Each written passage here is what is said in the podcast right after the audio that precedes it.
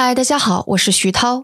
我想大家现在可能都会担心全球的经济，因为我们已经看到很多实体经济是受到了非常沉重的打击。那好一点的消息是，很多国家已经在出台经济刺激政策了。例如，美国说它要用两万亿来救助处在疫情威胁中的经济。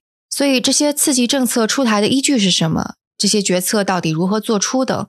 会产生什么样的效果？是否会有潜在的风险？以及全球政府这次是不是应该携手来一起出台一些政策？那本期节目我们就请到了朱明奇 Vincent，他是一位 base 在纽约的宏观经济分析师，我们会一起来探讨这些问题。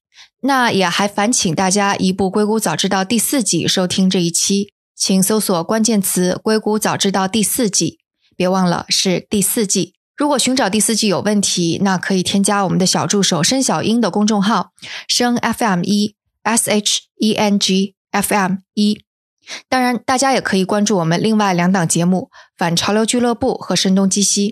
但愿我们的节目能够陪伴大家度过这一段充满不确定性的时光。我们节目中见。